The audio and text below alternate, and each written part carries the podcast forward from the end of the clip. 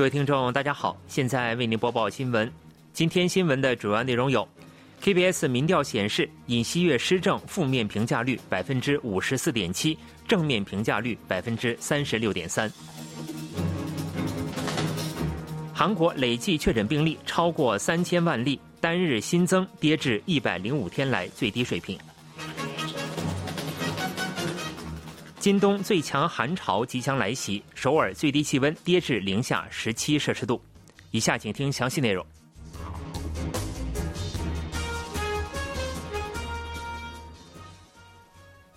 KBS 在癸卯年伊始之际，就总统尹锡悦的施政评价和近期主要政治问题实施了民意调查。结果显示，过半应答者对尹锡悦施政给予了负面评价。不过，负面评价率较两个月前下滑，百分之五十四点七的应答者对尹锡悦的施政给予了负面评价，百分之三十六点三的应答者给予了正面评价。前三名应答者中有一名表示非常糟糕。与两个月前的调查结果相比，负面评价率下滑了百分之十点二，正面评价率上升了百分之六点二。对北持强硬态度，推进三大改革是正面评价的主要原因；经济民生对策不足、缺乏沟通、协同治理不足是负面评价的主要原因。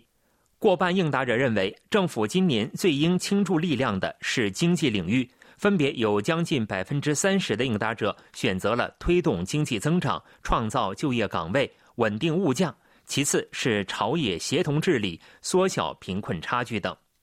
此次调查由 KBS 委托韩国 Research 于本月十八日至二十日实施，置信水平为百分之九十五，样本误差为正负三点一个百分点。调查问卷等详细内容可参考 KBS 官网。韩国新冠累计确诊病例在疫情爆发三年后超过三千万。中央防疫对策本部表示，以二十三日零时为准，新增九千二百二十七例确诊病例，累计三千万八千七百五十六例。这意味着，自二零二零年一月二十日韩国报告首例确诊病例以来，在三年零三天的时间里，我国国民每五人中就有三人确诊。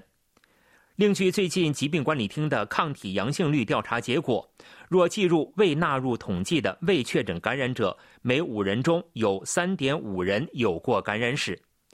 正式数据中的累计确诊病例于二零二二年三月二十二日超过一千万例，距离报告首例确诊病例二十六个月。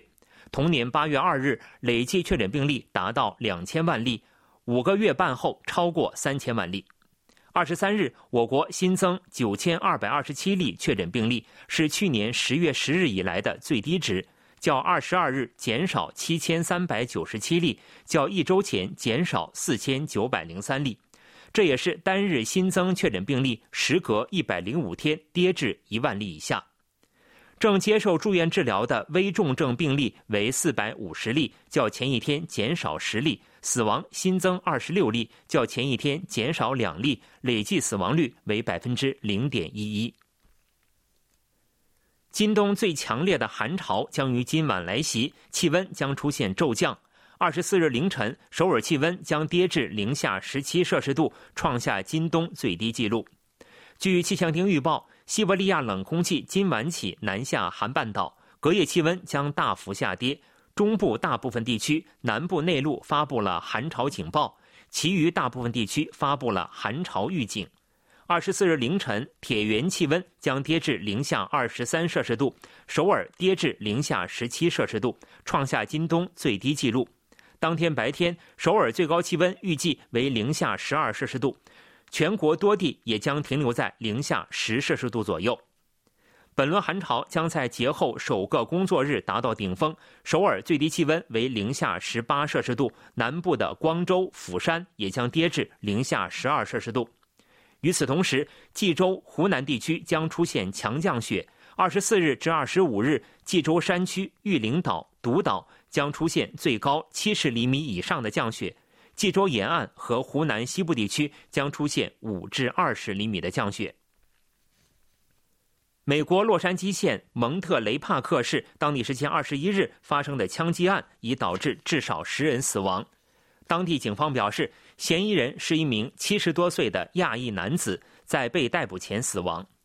当地时间二十一日晚十时许，在美国加州西南部城市蒙特雷帕克的一家舞蹈学习班，一名男性持半自动手枪向人群扫射。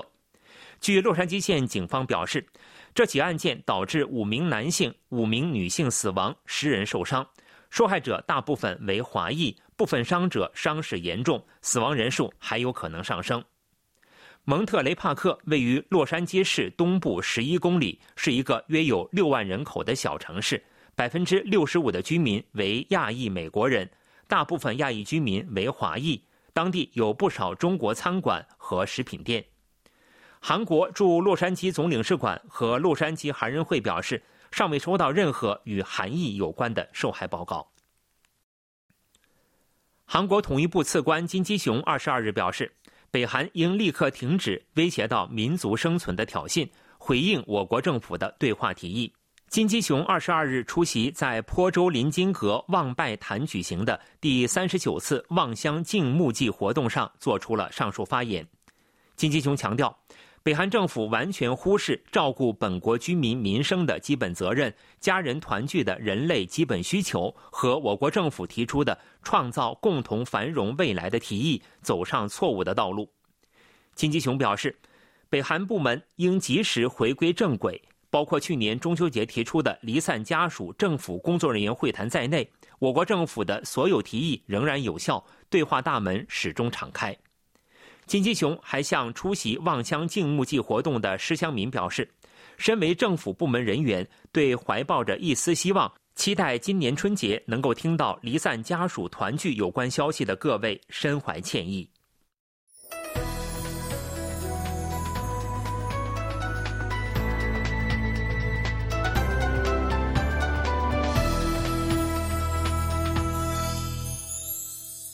KBS World Radio。这里是韩国国际广播电台新闻节目，欢迎继续收听。二十二日，韩国梨泰院事故遗属团体举办联合祭祀活动，追悼遇难者。梨泰院事故市民对策会议二十二日下午三时，在首尔龙山区绿沙坪站联合灵堂举办祭祀活动，遇难者遗属及亲朋好友八十余人参加。梨泰院事故遗属协议会代表李忠彻表示，往年此时正是与家人团聚的愉快时光，今年我们却不能团圆，也无法接受孩子们的拜年。李忠彻还表示，将查明孩子们冤屈的死亡和真相，恢复他们的名誉。遗属准备了遇难者生前喜欢的披萨、啤酒、零食等饮食。祭祀活动按照原佛教、天主教、基督教、佛教团体追悼祷告。遗属致追悼词，普通市民献花的顺序进行。韩国警察厅表示，道路交通法施行规定二十二起施行，在安装有右转信号灯的路口闯红灯将受到处罚。根据该规定，在安装有右转信号灯的路口，右转红灯亮起后不得右转，绿灯亮起后方可右转。在未安装右转信号灯的路口。红灯亮起后应暂停，随后才可右转。若违反规定，将依据《道路交通法》处以最高二十万韩元的罚款或最长三十天的拘留。不过，若按照《道路交通法》违规行为处理特例缴纳违规金，则可免除罚款或拘留。违规金为巴士七万韩元，乘用车六万韩元，二轮车四万韩元。警察厅表示，将在三个月的过渡期后决定是否进行集中整治。韩国短道速滑代表队王牌选手崔敏静在第三十一届世界大学生冬季运动会上夺得四枚金牌。世界大冬会短道速滑女子一千米决赛、女子三千米接力赛决赛于韩国时间二十二日在美国纽约州普莱西德湖奥林匹克中心举行，金牌为韩国队包揽。此前，崔敏静还在女子一千五百米、女子五百米决赛中夺冠，包括个人项目和接力项目在内，总计获得四枚金牌。韩国短道速滑项目在本届大会上累计获得七枚金牌、四枚银牌、五枚铜牌，再次展现了世界最强者的实力。新闻为您播送完了，是由于海峰为您播报的。感谢各位收听。